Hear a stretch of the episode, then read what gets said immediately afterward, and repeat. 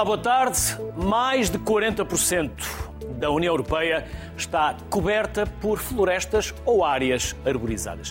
São milhões de hectares essenciais à saúde e ao bem-estar dos europeus.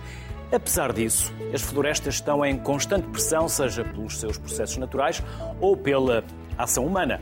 Uma das medidas da estratégia da União Europeia para as florestas é, até 2030, plantar mais de 3 mil milhões de árvores. E em Portugal, o que estamos nós a fazer para proteger e enriquecer as florestas nacionais que ocupam mais de um terço do país? É isso que propomos para a conversa de hoje. Para já aqui em estúdio com Carlos Fonseca, CTO da ForestWise, laboratório colaborativo para a gestão integrada da floresta e do fogo, e José Luís Carvalho, da gestão da área de inovação e desenvolvimento florestal da, da Navigator Company. Aos dois, obrigado. O Carlos é um regresso, o José Luís é a primeira vez, que seja a primeira de muitas. Por isso, para quem não acompanhou o Carlos quando cá esteve, vamos conhecer a Forest Wise. O que fazem, qual o propósito, conte-nos tudo, que nós somos todos ouvidos. E a seguir vamos saber também o que é que faz a Navigator. Uh, por isso, Carlos, comece por si. Muito bem. Muito obrigado uma vez mais pelo convite. Uh, o Forestwise é um dos 35 laboratórios colaborativos que existem no nosso país. Uh, os laboratórios colaborativos são estruturas de interface que integram na sua componente associativa empresas, entidades relacionadas com a academia e também entidades públicas. É o caso do Forestwise, que tem 16 associados, entre eles a Navigator Company, a Amorim Florestal, a Altri Florestal, a Sonai Arauco, a DS Smith, a R-Redes e a REN. Portanto, são as sete empresas que fazem parte de Forestwise. Na academia temos o Inesctec, mais ligado à Universidade do Porto, a UTAD, onde temos no campus da UTAD a nossa sede, a Universidade de Aveiro, a Universidade de Coimbra, o ISA da Universidade de Lisboa e a Universidade de Évora. E em termos de entidades públicas temos o INIAV, a AGIF e também o IPMA. Portanto, são as três entidades públicas que constituem uh, este universo do Forestwise. O nosso foco está, de facto, em eh, dar um contributo uh, muito significativo para aquilo que é não só a geração de conhecimento relacionada com a floresta, mas, acima de tudo, a transferência desse conhecimento que é gerado fundamentalmente nas nossas universidades, nos nossos laboratórios associados, nas nossas unidades de investigação, para o setor, para a sociedade, por assim dizer. Portanto, nós trabalhamos muito próximos de, de, das empresas, das entidades públicas, identificando com eles necessidades do setor para, eh, de uma forma eh, eh, com uma base científica forte e de uma forma também mais rápida possível encontrar soluções e com eles trabalharmos em soluções. Tem sido assim desde 2018, quando fomos criados.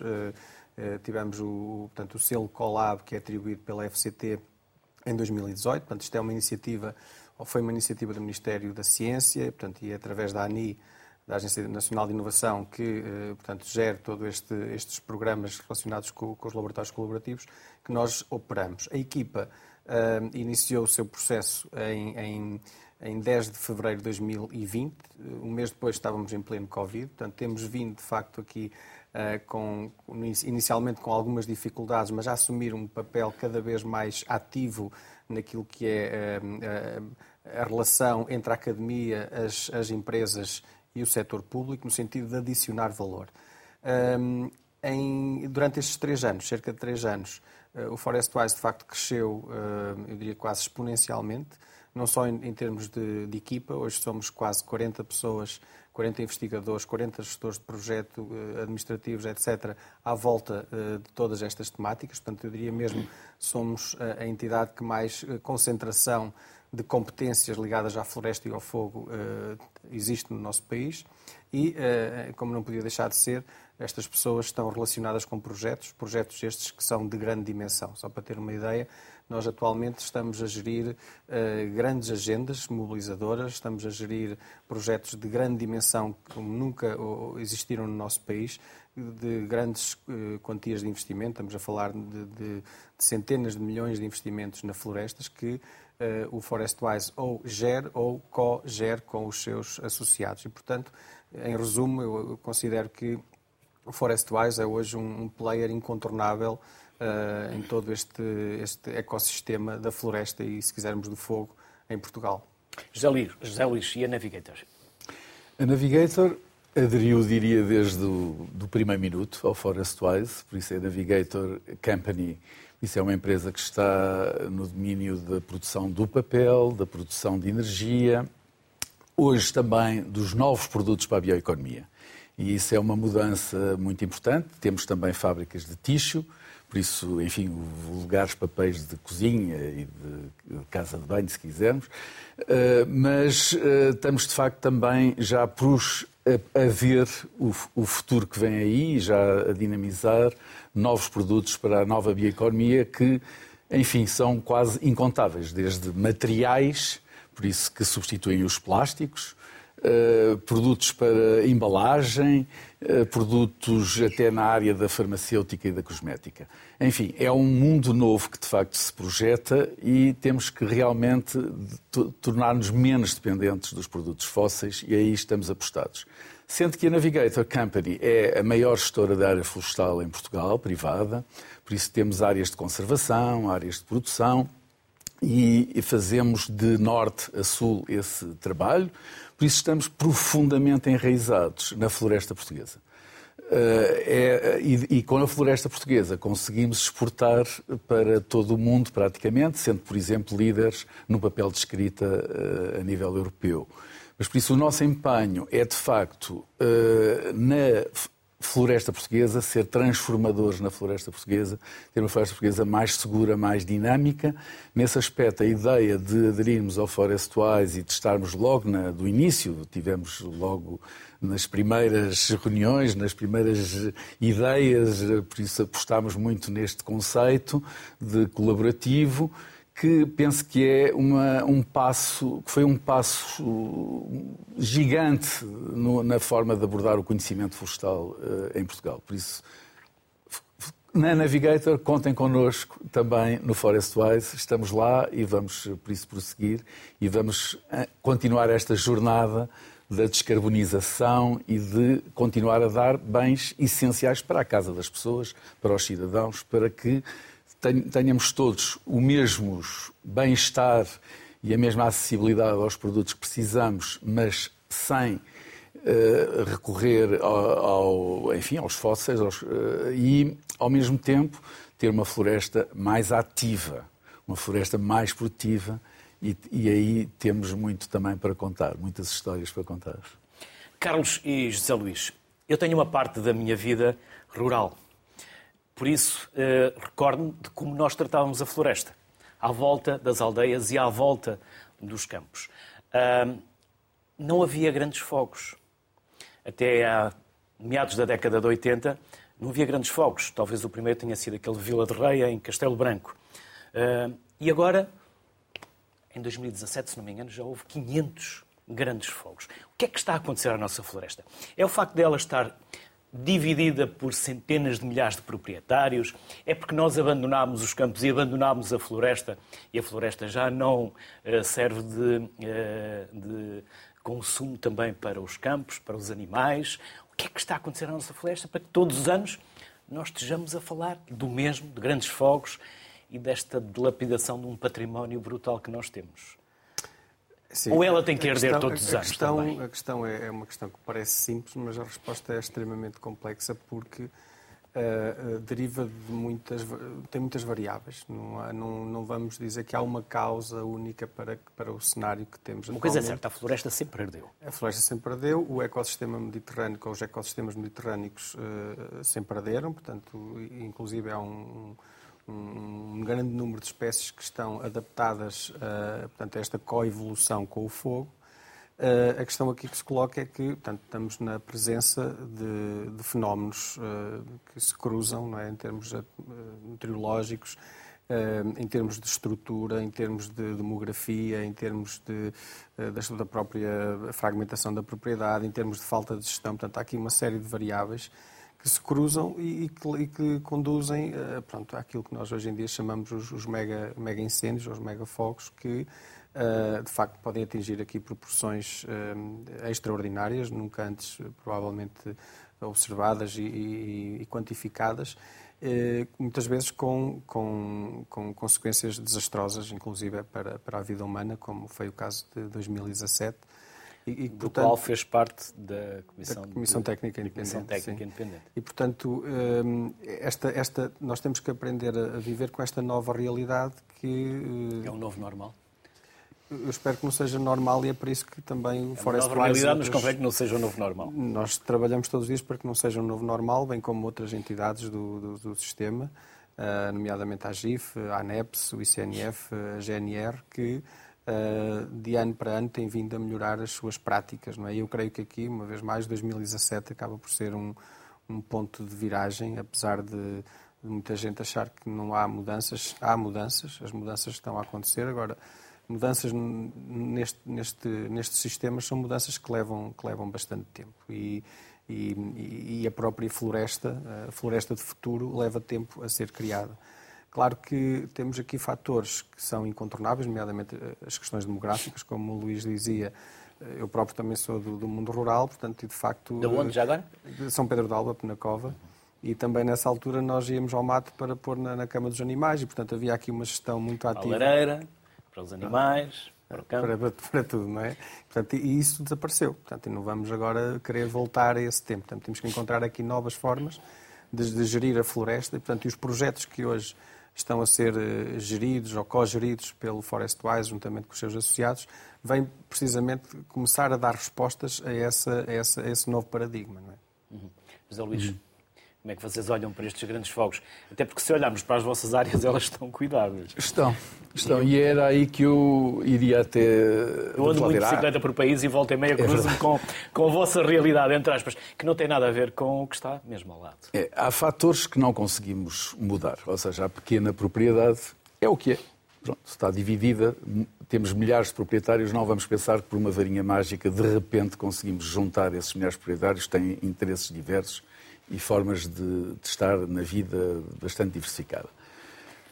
Temos a capacidade as... financeira também diferente. Exatamente. E, e, temos depois todas as questões que também já são muito comentadas e muito faladas do clima, da, enfim, das, das estruturas. Por isso, de qualquer forma, há um princípio básico que eu acho que é possível ativar, que é a gestão. E a gestão da floresta era feita de antes nas aldeias, por isso eu também tenho as minhas raízes. Já agora de onde?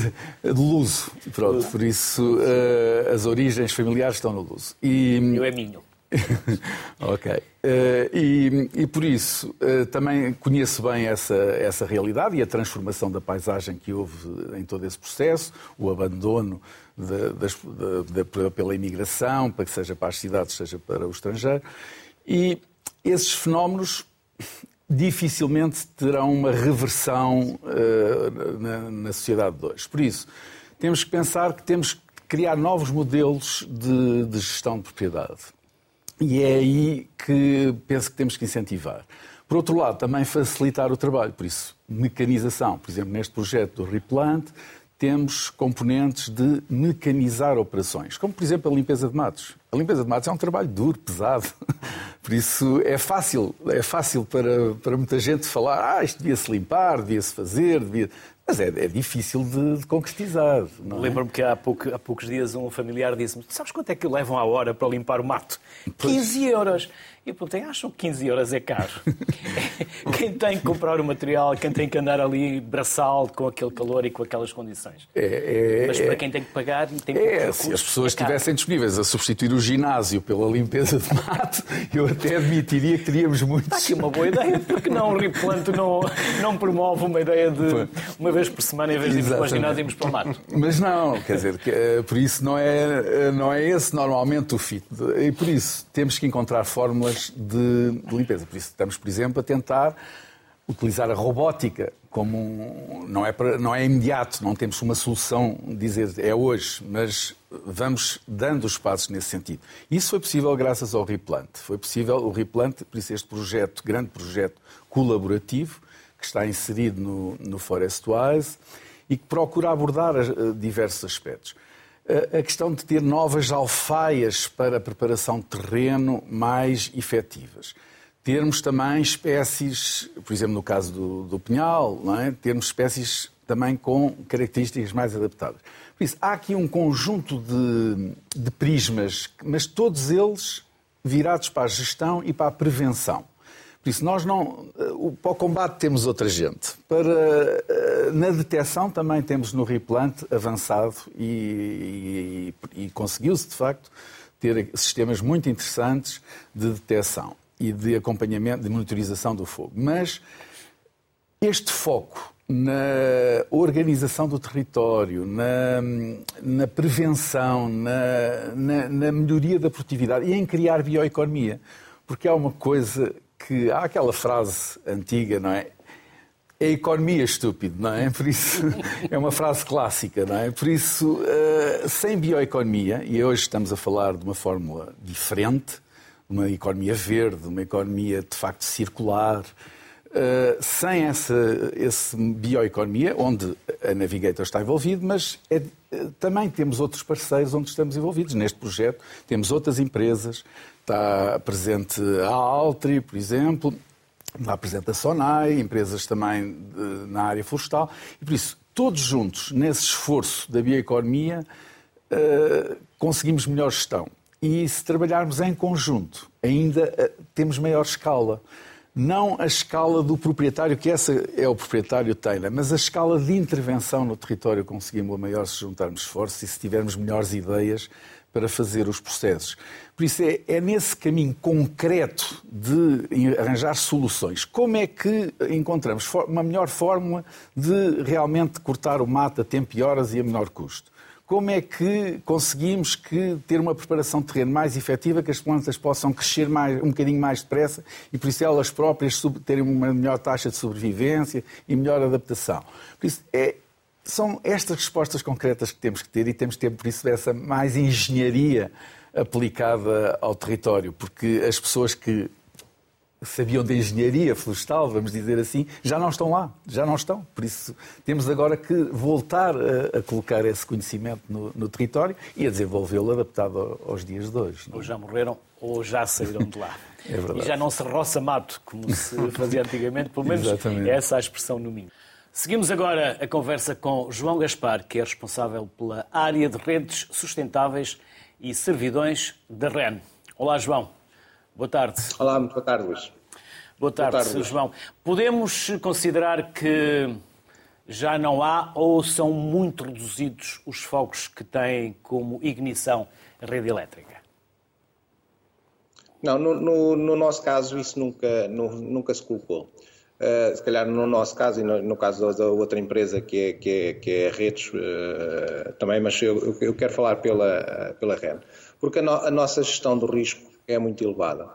Uma falha numa linha nossa ehm, pode pôr em causa eh, não uma pequena aldeia sem luz, mas se calhar uma, uma, uma grande região. E, portanto, desde há muitos anos eh, que temos eh, essa noção e fazemos uma gestão do risco eficaz. Como é que fazemos essa gestão do, de, desse risco? Desde há uns anos a esta parte nós percorremos uh, de helicóptero todos os anos uh, as nossas infraestruturas e detectamos todos aqueles pontos que necessitam de intervenção imediata. Portanto, isso é a resposta que existe para a questão, para evitar os toques das árvores uh, nas linhas uh, já há muitos anos, muito antes de se falar nesta questão de, da gestão de combustível, que foi desde 2006, com a, com a primeira publicação do decreto-lei que passou a existir.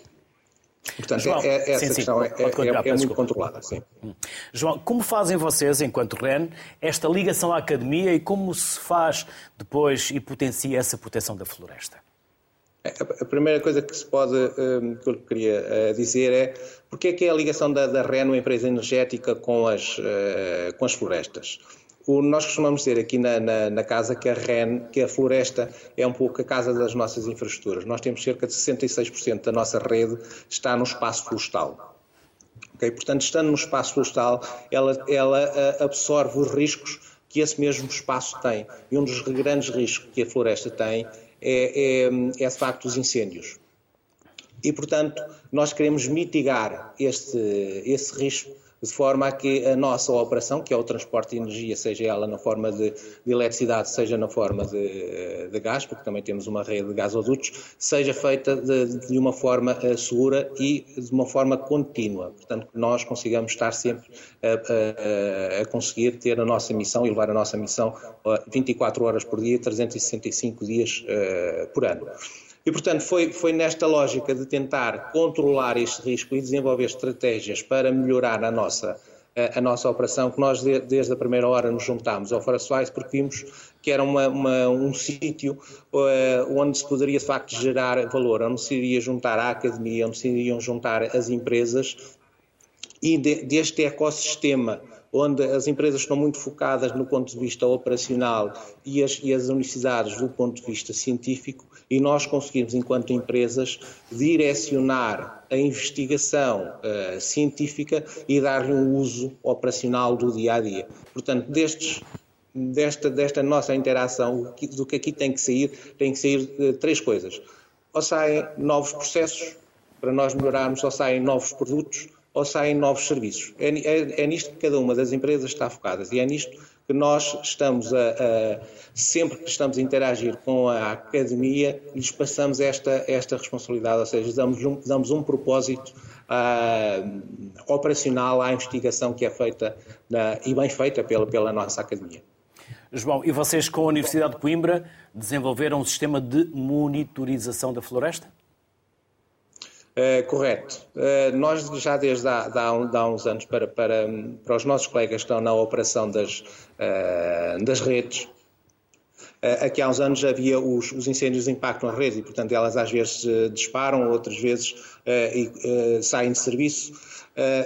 e para que se saiba a qualquer momento qual é a causa, nós já tivemos um, desenvolvemos aqui uns um, um serviços, ligámos à, à proteção civil e, e, portanto, sabemos a origem dos incêndios, onde é que eles estão. E, portanto, se há, se há uma, um disparo numa linha nossa, um incidente, nós, se, se existe um incêndio na proximidade, já sabemos se uh, uh, assim é, uh, pode ser a probabilidade ali. Mas o que é que nós, e nós passamos já a monitorizar cerca de uh, todas as ocorrências que existem a 5 km das nossas infraestruturas, nós passamos a monitorizá-las, mas são muitas. Numa época de, chamada dita de incêndios, nós temos cerca de 5 mil ocorrências, portanto é, é muita ocorrência para estar uh, a gerir. Portanto, queríamos eh, ter um processo de diminuição deste número de, de, de ocorrências. Então, juntamente com a Universidade de, de Coimbra, o que nós desenvolvemos foi um sistema em que quando cai uma ocorrência, o sistema de forma automática vai ver a probabilidade da progressão do, do incêndio e diz-nos a que horas é que existe a probabilidade de, de haver desse incêndio eh, impactar com as nossas infraestruturas. Portanto, esse é o simulador, João? Esse é o simulador ou ainda é o... Já, já estamos a falar do simulador? Estamos a falar de um simulador e, portanto, nós vamos deixar de ter o foco onde nasce o incêndio e passar a ter o foco a que horas é que ele vai impactar com a nossa infraestrutura. E, portanto, quem está na, na, na operação de rede pode proativamente desenhar estratégias e preparar-se para esse impacto quando antes éramos meramente reativos. Portanto, este, este tipo de serviço que desenvolvemos com a, com a Universidade do Coimbra aqui no âmbito do, do Replant pode ter outro tipo de utilizações e ser útil para outro tipo de empresas. É? Portanto, isto agora pode escalar. Nós estamos a fazer isto como um utilizador final dessa solução, mas ela agora pode ser escalada para outras, para outras empresas e desenvolver serviços sobre este simulador que nós fizemos com a, com a Universidade de Coimbra. Complementarmente, instalámos câmaras uh, no topo das, uh, das nossas torres, dos nossos postos de, de, transporte de, de, energia. Ai, para, de transporte. Para, para o transporte de energia, sim, para quê? Para, para conseguirmos saber a evolução do incêndio. E como o simulador consegue ir fazendo novas simulações, se nós lhe formos dando coordenadas de onde o incêndio está, ele vai fazendo novas simulações e vai, vai, vai, vai sendo mais, hum, como é dizer, mais preciso Ok? Portanto, à medida que o incêndio vai evoluindo, nós vamos sabendo com mais rigor a que horas é que ele nos vai uh, impactar ou não. E, portanto, e esta questão da monitorização do incêndio durante a sua progressão, também através da inteligência artificial, o modelo vai auto-aprendendo. E, portanto, vai vendo se as suas simulações que foram feitas vão sendo melhoradas para o futuro, vai fazendo o, match entre uma coisa e outra e, portanto, as próximas simulações serão sempre melhores. João Gaspar, e esse sistema de monitorização, esse uh, simulador, estão por todo o país, estão apenas numa uh, região, uh, pretendem alargá-las a outras áreas e já agora, de que forma é que essa informação é disponibilizada depois às autoridades, como a Proteção Civil, por exemplo? Este simulador funciona no país, em todo o país. Desde que haja dados, ele funciona tanto no nosso país, como funciona na Europa, como funciona em qualquer parte. Mas só com os vossos dados, ou, ou aceitam dados que vos sejam fornecidos? Não, aceitamos dados que sejam o modelo em si, que é o modelo é da Universidade de Coimbra, não é? Portanto, o modelo em si está preparado para receber dados de qualquer lado. Quais são esses dados? Temos que ter, estamos a falar de dados de vento, de topografia, da, da vegetação uh, existente? E, e, meteorologia. Portanto, com a conjugação desses dados, o modelo funciona. É? Isto já é uma investigação que vem de há longos anos da, da equipa do, do professor Xavier Viegas que, que, que vem desenvolvendo. E, portanto, o que nós lhe agora demos foi este, esta utilização uh, operacional e civil. Portanto, nós não, é claro que ele pode funcionar também para outros, para outros tipos de ambientes, mas uh, eu queria destacar que aqui esta utilização que aqui desenvolvemos é para a utilização da sociedade civil e não tanto para, para, eh, para o combate. Portanto, porque aí há, de haver outros, eh, outros modelos que a Autoridade Nacional de Proteção Civil, de Emergência e Proteção Civil terá e os próprios bombeiros também o terão. Não é? Mas para já estamos a testá-lo e este ano, pela primeira vez, eh, será o ano em que nós o vamos utilizar na nossa operação e começar a testar um modelo e a melhorá-lo. É? Isto, isto, temos que treinar estes modelos. João Gaspar, obrigado, que corra tudo como vocês esperam e até uma próxima. Tá, Felicidades. Obrigado. Obrigado, João Gaspar. Carlos, e de que forma é que a tecnologia, porque falamos agora cada vez mais de tecnologia, já não tanto de modelos e processos mecânicos, mas tecnologia, inteligência artificial, de forma é que vocês estão a aproveitar toda essa capacidade, esse potencial para proteger a floresta, gerar valor? Uhum. Acabámos de ver um exemplo, não é? Portanto, este exemplo de, de um dos projetos uh, que está integrado neste projeto mobilizador, que é o Replante, em que, de facto, pronto, há aqui um desenvolvimento tecnológico associado às infraestruturas já existentes que nos permitem uhum. uh, prever uh, e, portanto, preparar-nos melhor para, para, determinados impactos na infraestrutura, mas, uh, por exemplo, ao nível deste projeto que é o, que é o Replante, temos outras situações em que a tecnologia nos ajuda, por exemplo, a conhecer melhor a floresta.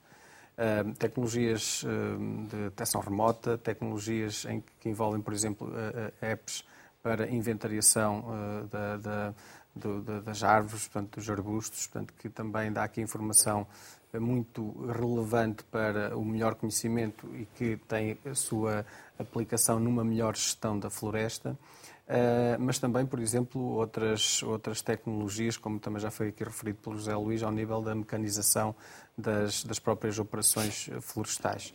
Portanto, são, eu diria que há aqui uma panóplia de, de, de frentes que, que, vão sendo uh, conseguidas através de, destes financiamentos de projetos colaborativos, como é o caso do Replante, teve aqui um, um importante cofinanciamento do Compete, mas uh, este Replante, sendo o primeiro projeto mobilizador do Forestwise, deu aso a que já no âmbito do PRR uh, se avançasse para um, um, um, projeto de dimensão muito superior, um projeto que passou de 20 parceiros para 57 parceiros e de um investimento de 5,3 milhões, que é o investimento do Replante, para um, para um investimento de cerca de 130 milhões na agenda mobilizadora Transforme.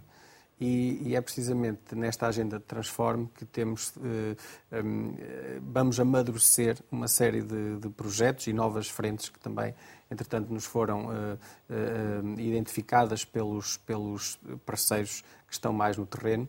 E, e portanto, uh, são, são tudo aspectos que levam o seu tempo, portanto, aspectos que muitos deles têm aqui uma, um nível de, de maturidade ainda muito precoce, Uh, e que hum, não tenho dúvidas eh, que em, em médio, a médio e longo prazo vamos ter aqui um, um impacto grande ao nível da, da, da, gestão florestal principalmente e do conhecimento da floresta.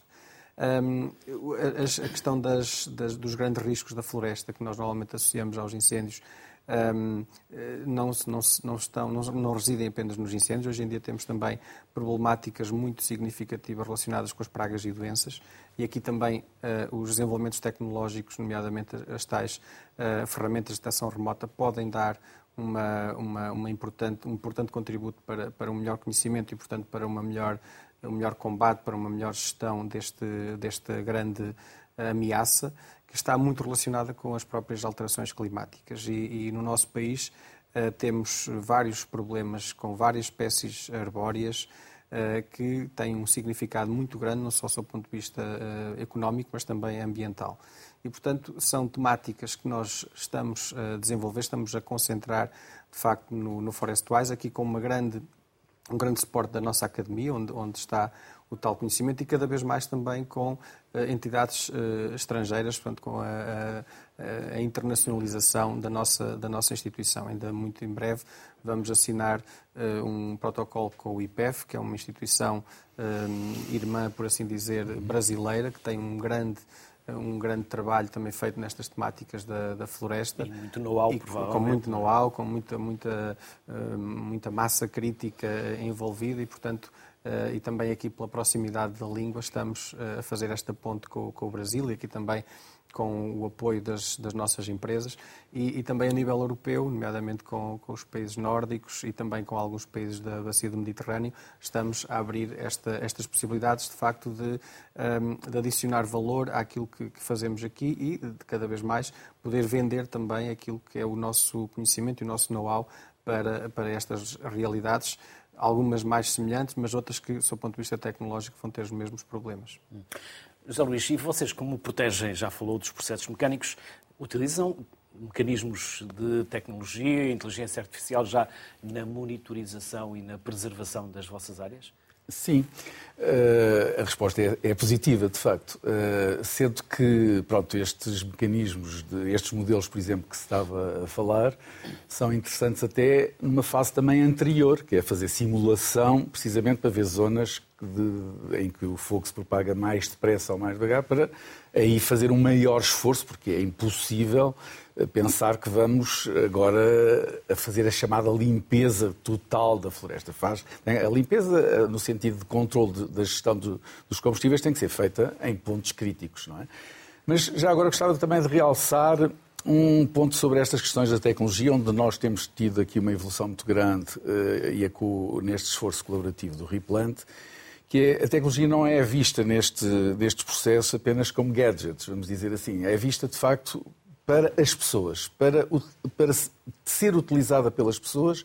E, por exemplo, quando se fala de uma app para, eh, para avaliar uma floresta, ou seja, saber que volume é que lá está, quantas árvores é que estão, com um simples telemóvel, por isso eu hoje não o tenho aqui, mas pronto, se não mostraria, mas uh, com um simples telemóvel é possível fazer isso e foi neste projeto que demonstramos que isso é possível de ser feito. Isso é para todos é para divulgação e, por isso, uma, tornar uma, uma, uma, uma, coisa que é difícil de estimar eh, numa, numa, num processo relativamente simples. Claro que tem também o seu preceito, mas é valorizar a floresta, porque quem percebe o valor da floresta e se percebe o que é que lá está, aí vai dar mais atenção, seguramente, à sua floresta. Outros processos também têm um caráter ambiental muito interessante. Por exemplo, falou-se na questão das máquinas e, de, e, pôr inteligência nas máquinas. Inteligência nas máquinas, certo, e também trazer pessoas com inteligência para, para as máquinas. Ou seja, estou a falar de jovens, de não, ser, não se pensar que eh, na floresta só vão as pessoas que, enfim, que são, vá lá, já não, já, já não têm mais para, para, para onde ir. Não, é o contrário. Hoje a floresta é um espaço muito interessante, altamente tecnológico e altamente avançado.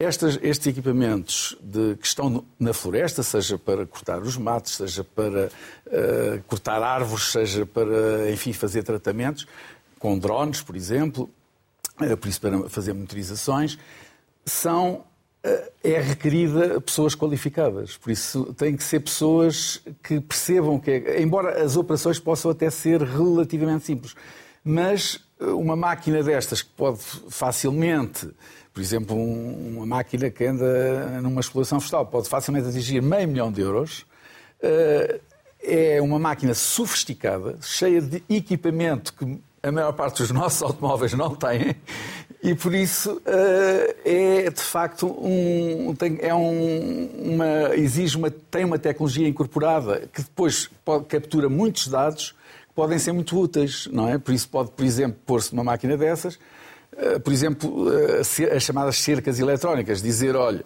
estas zonas a máquina não convém aproximar-se porque é uma linha d'água, ou é uma ruína, ou é um. Pronto, um, algum espaço que não pode.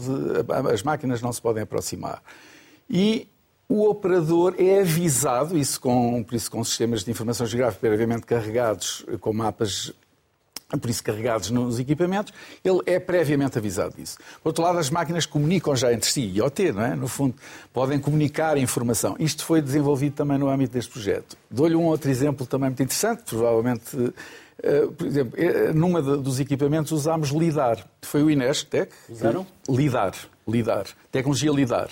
Tecnologia LIDAR é uma tecnologia que é usada, por exemplo, enfim, passando a publicidade de marcas. Pode mas, à vontade aqui, mas, eh, num Tesla. Pronto, o Tesla, considerado, enfim, uma referência na indústria automóvel e.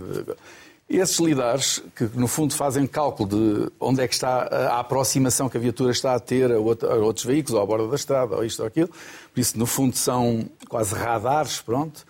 Eh, um lidar desse tipo, aliás, por acaso é um que até eh, o Inestec utilizou esse processo para fazer uma coisa muito simples que é definirmos a que profundidade é que fazemos a, a, preparação do terreno para colocar a planta. Não convém ser demais, porque estamos a ser demasiado agressivos para o sol, nem de menos que não vá eh, proporcionar as condições boas para a planta crescer. Por isso, com esses sistemas, o operador da máquina é informado a todo o instante do que é que está a acontecer não só o operador da máquina, como também depois fica-se fica com esse registro de onde é que foi feito o local para se pôr as plantas. Por isso está a haver todo este processo de transformação digital, de digitalização da floresta, que vai eh, transformar realmente também estes processos e trazer, como digo, maior inteligência para a floresta, não só inteligência artificial, mas inteligência natural, não é? Por isso é isso que também queremos e que a floresta se torne de novo uma atividade muito atrativa e por isso nós na Navigator temos muito gosto em colaborar com toda esta comunidade e estamos a fazê-lo de facto com muito empenho. Vamos trazer mais duas vozes para a nossa conversa. Vamos conhecer a, frase, a Fravizel com a Inês Frazão e o Jorge Frazão. Olá Inês e Jorge, boa tarde, bem-vindos. Vamos conhecer primeiro a vossa empresa para depois conhecermos a vocês. Olá, muito boa tarde. Quem começa? Começa a Inês. Obrigada. Pelo... Sim. Posso? Pode, claro. Sim. Um, nós, a Fravizel é uma empresa de engenharia uh, localizada no centro de Portugal. Uh, temos, uh, temos diversas patentes e desenvolvemos, fabricamos e damos assistência a, a tecnologia para a floresta. Uh, é muito importante a nossa aproximação ao mercado, uh, ao terreno e, e, também esta componente que temos de desenvolvimento, de fabricação e de assistência, porque permite adequar uh, estas, estas alfaias, esta tecnologia, estas ferramentas heavy duty uh, a, cada, a, cada, a cada operação, a cada terreno. Nós, quando desenvolvemos tecnologia, uh, estamos sempre preocupados uh, com aquilo que já foi falado aqui, em ela ser user-friendly, ou seja, ter, ter, ser sustentável em termos sociais, ser também sustentável em termos económicos, uh, ou seja, reduzir o custo da operação e, e fazê-la mais rentável, e também ser sustentável em termos ambientais. Daí estarmos a desenvolver várias te tecnologias híbridas. Um, acreditamos e tornar a operação nesta... mais segura também. Sim, sim. Uh, acreditamos muito nesta parceria e, e em fazer e em fazer acontecer. Uh, o meu colega Jorge ele pode explicar com mais detalhe algumas das nossas iniciativas. Aqui vocês podem ver da nossa alfaia uh, do ARG Sim, esta alfaia foi desenvolvida, está a ser desenvolvida neste projeto uh, do Replant e, de facto, uh, podermos trabalhar em conjunto com entidades do sistema científico, também com os utilizadores finais, como, como está aqui presente em representação do Sr. José Luís, e também temos a Forestwise, também que nos ajuda a gerir e a agregar toda a informação. Isto, sem dúvida, é uma mais-valia pois permite que nós, como fabricantes de equipamentos, eh, possamos eh, desenvolver os equipamentos, podê-los, eh, poder fazer com que eles sejam bem direcionados em termos de funcionalidade, em termos de objetivo, porque, e aqui estamos a falar da, da floresta,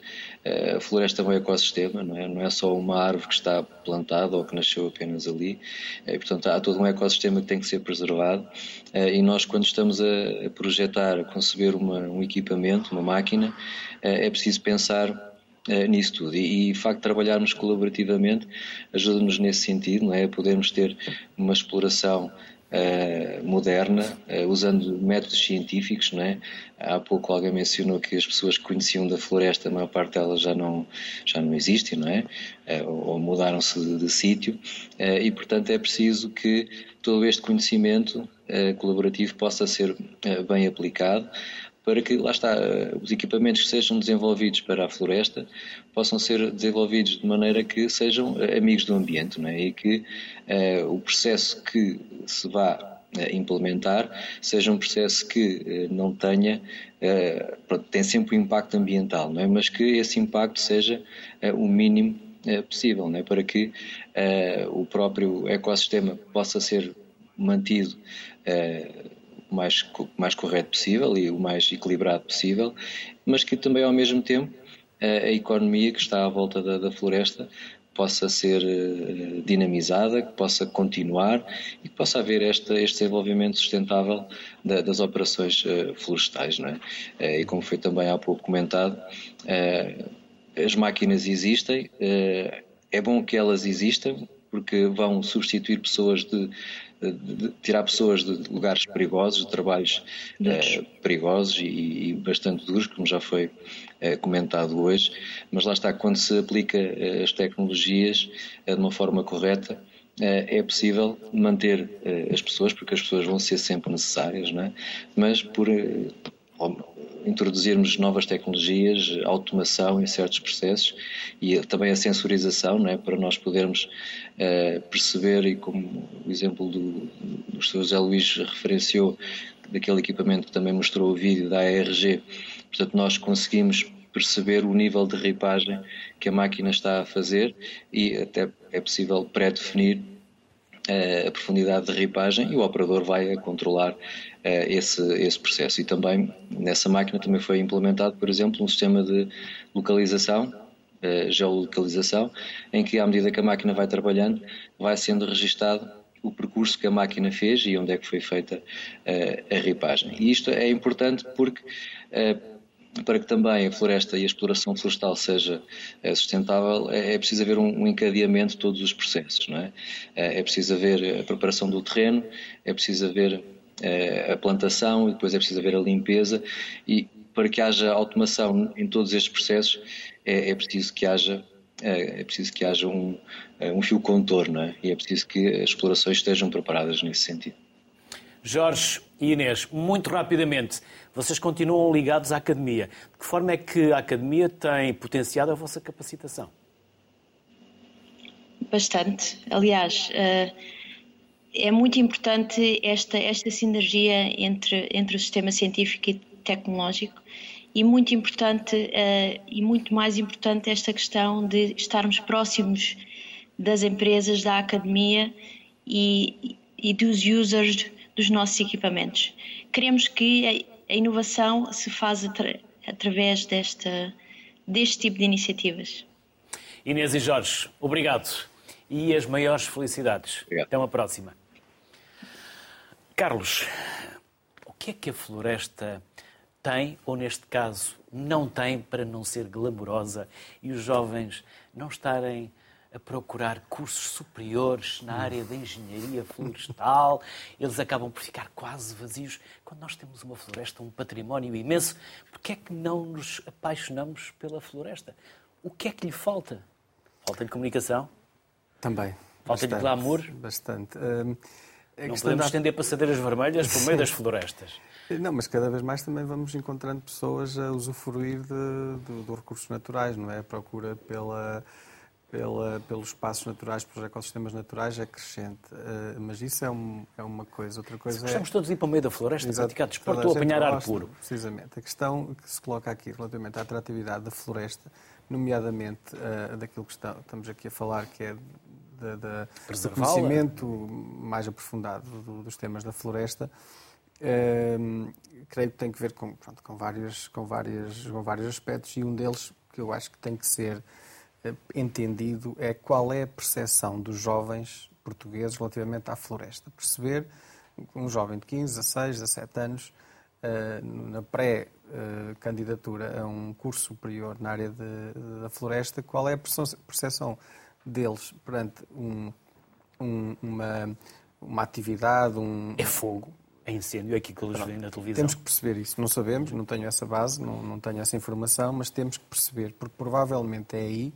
que está um, um, uma das razões para que, ao nível depois do ensino superior, não encontremos uh, uh, jovens que estejam interessados em, em, Mas essa literacia também não se faz ao longo da aprendizagem, ao longo de, dos anos que passamos pelas escolas. A questão que se passa é o seguinte: Portugal tornou-se um, ou vai se tornando gradualmente um país mais urbano, não é? Portanto, e descaído para o Há uma certa litoral. urbanização do, do, da, da, da, nossa juventude. É? E um, com certeza que a percepção, portanto, aquilo que o Luís iniciou o programa a dizer que nas suas origens teve, portanto, lidou com isto tudo, tal como eu e o José Luís a maioria do, dos jovens não lidam, não lidaram, nem vão lidar com esta situação. Portanto, há aqui um, um certo. Uh, a não ser que desapego. vão para um qualquer concerto, um festival de música que acontece próximo de uma área florestal. E, Talvez seja mais próximo que alguns é, estão. É preciso, de facto, estarão. criar aqui uh, pontos uh, de atratividade, que, não há, portanto, que esta percepção seja uma percepção real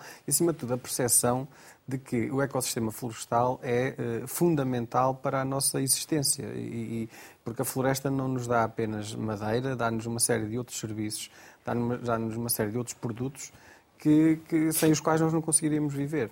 E, e, e portanto, uh, temos que uh, mudar bastante aquilo que é a imagem que, que a floresta pronto, passa para o exterior eu acho que aqui as, as questões da tecnologia, etc., porque realmente estamos perante uma, uma sociedade cada vez mais tecnológica, pode ser importante, mas não só. Portanto, temos que encontrar aqui formas de que, de, de, que, que, tornem a, a, a engenharia florestal e, eventualmente, os próprios cursos de engenharia florestal terão que ser eh, refundados, terão, teremos que analisar os, os, currículos atuais, perceber se estão adequados àquilo que são as, as verdadeiras necessidades do setor e a realidade do país. Portanto, tudo isto eu diria que é preciso aqui também um, um processo de transformação das, das, das próprias instituições de ensino superior que oferecem cursos de engenharia florestal ou afins, no sentido de tornar todo, todo este processo mais mais atrativo, mas, como disse, iniciando na, nas camadas mais jovens, portanto, uh, entendendo este, este, fenómeno. O Forestwise tem aqui um papel, quanto a mim, central, uma vez que, como está aqui nesta charneira entre a academia e, e, a,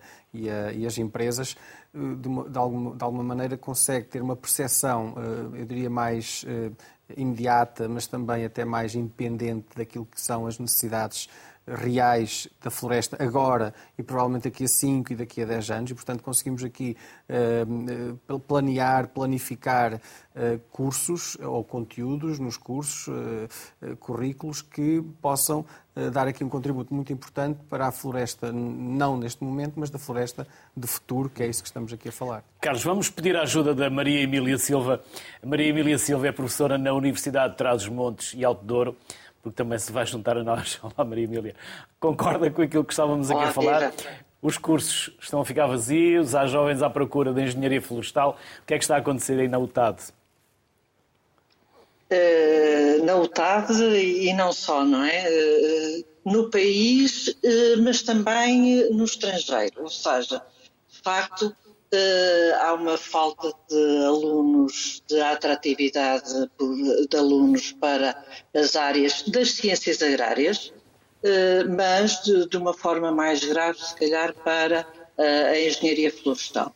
E uma das razões que, que eu acho que está na origem desse desinteresse tem muito a ver com a falta de conhecimento que a sociedade uh, civil, a sociedade em geral, tem do que é floresta uh, e, e, e, das potencialidades da floresta. Deixe-me dizer-lhe que todas estas metas ambientais, a estratégia de, de, europeia para, as, eh, para, para, o ambiente, as metas de descarbonização, tudo isso passa eh, pela floresta e, portanto, não, não há hipótese de nós eh, termos um desenvolvimento eh, sustentável, um desenvolvimento ambiental sustentável, se não tivermos as florestas como o nosso objeto central.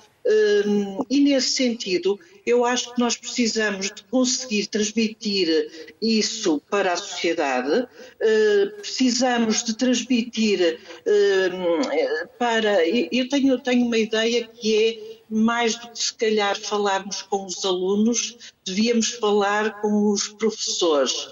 Os professores, desde o ensino básico até o ensino secundário, de forma a que eles consigam eh, transmitir estas ideias e este entusiasmo que nós, os florestais, temos pela floresta, uh, eles consigam transmitir aos alunos.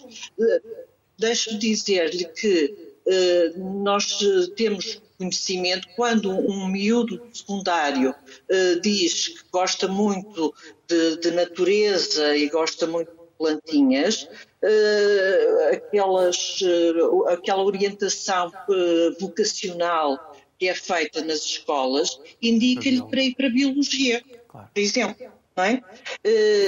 ou então para a engenharia do ambiente, que até não, não tem nada de tem muito pouco ligado ao ambiente ou à floresta por e não é?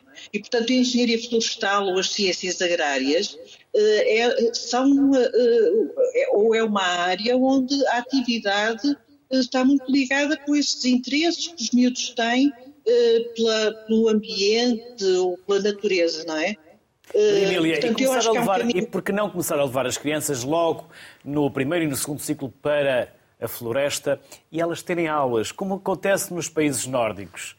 Cá não levamos as crianças porque elas depois sujam-se e rasgam as calças e são capazes de chegar a casa com um arranhão e os pais vão à escola Luís, pedir explicações. Luís, tem, tem, toda, tem toda a razão. É, é mesmo isso, sabe? É, é, é começar nós, nós, os florestais, costumamos dizer que o nosso país é um país de floresta, mas não é de florestais.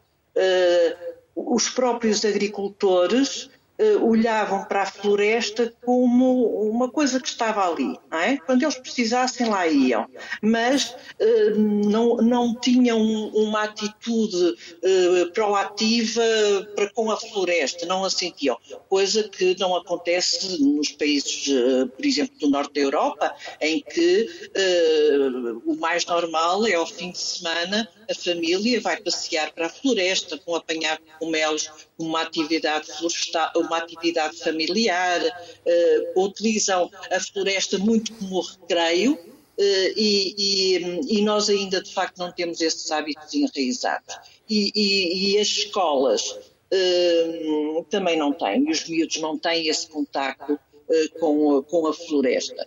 Uh, compete a todos uh, trabalharmos um bocadinho isto. Nós, os florestais, falamos muito para dentro de nós e, e vou aproveitar o facto, este facto para lhe agradecer ao, ao Luís Castro e ao programa Sociedade Civil por trazer esta imagem, por permitir que nós falemos de uma floresta moderna, uma floresta que usa uh, novas tecnologias, que necessita de gente jovem, gente capaz, uh, quer uh, como engenheiros florestais, mas também como técnicos. E, e, portanto, esta é uma boa oportunidade. Eu sei que o programa chega a um, o público chega aos pais, dizer aos pais dos miúdos que estão a escolher os cursos, dizer que não há desemprego em engenharia florestal na, na, no nosso país. Os, os nossos alunos chegam ao fim do terceiro ano e já estão a trabalhar. De facto, há uma necessidade imensa dos, de engenheiros florestais e, portanto, esta é uma boa oportunidade de, de passar a nossa mensagem, mas temos, temos que arranjar estratégias para que esta mensagem chegue uh, a mais pessoas, efetivamente. É importante. E, e a Maria Emília Silva disse uma coisa muito importante. Talvez devamos falar mais com os professores e incentivar mais os professores também a eles depois eh, fazerem com que os mais jovens se apaixonem pela nossa floresta. Maria Emília Silva, foi um gosto voltar a recebê-la aqui. Até uma próxima. Muito obrigado. Muito obrigada. Até um minuto próxima. para cada um para fecharmos e concluirmos. Podemos ir pela literacia, podemos ir para onde vocês quiserem. José Luís, o que é que falta dizer? Bom, eu acho que foram ditas de facto palavras muito interessantes e a Maria Emília expressou agora uma, um sentimento que todos nós temos. Uh, mas eu estou otimista, sinceramente estou otimista. Acho que a floresta vai uh, ter um papel ainda mais relevante do que o que tem, porque a sociedade assim o quer, na verdade. A nova bioeconomia, as novas exigências, quer em termos da bioenergia, quer em termos dos bioprodutos, o próprio relacionamento da sociedade em procurar os espaços mais naturais são importantes. E na nossa floresta, nós temos a sorte de ter uma floresta fantástica. Uma sorte que tem eucaliptos, pinheiros, sobreiros, carvalhos, em, eh, que se misturam e que há em abundância e que proporcionam, de facto, um valor incrível que é ainda subexplorado, podemos potenciar mais, mas é absolutamente extraordinário a floresta portuguesa. Por isso, eu aprendi como professor também da universidade, quando pensava ir para um curso de ambiente, fui para o curso florestal por outras influências, e esse professor ensinou-me a dizer assim: olha, a floresta é um espaço de uso múltiplo. Uso múltiplo no sentido de múltiplos produtos e múltiplos benefícios e múltiplos. Hoje usa a palavra, o palavrão serviços do ecossistema. Pronto, e é isso. A floresta é um, é, pode ser moderna, pode ser atrativa e para Portugal é essencial na nossa nova bioeconomia. Por isso, era deixar ver estas palavras e pensem nelas. Carlos. Sim, uh, muito rapidamente, uh, apenas transmitir esta noção de que estamos em pleno processo de transformação uh, de, de, todo o sistema, transformação também da nossa floresta, que leva tempo e cada vez mais com abordagens multidisciplinares. Eu acho que também esta, esta, esta ideia de que apenas a engenharia florestal deve, de alguma forma, conduzir aquilo que é a floresta do futuro está cada vez mais eh, fora de moda, por assim dizer. Creio que há outras valências que têm que entrar aqui, inclusive da, da, da componente das ciências sociais, que são fundamentais para perceber muitos fenómenos que aconteceram, que estão a acontecer e projetar aquilo que nós queremos de facto como uma floresta exemplar, como uma floresta que tem estes usos múltiplos e que venha de facto ao encontro daquilo que são as necessidades do ser humano e contribuam muito para o nosso bem-estar. Carlos Fonseca, José Luís Carvalho.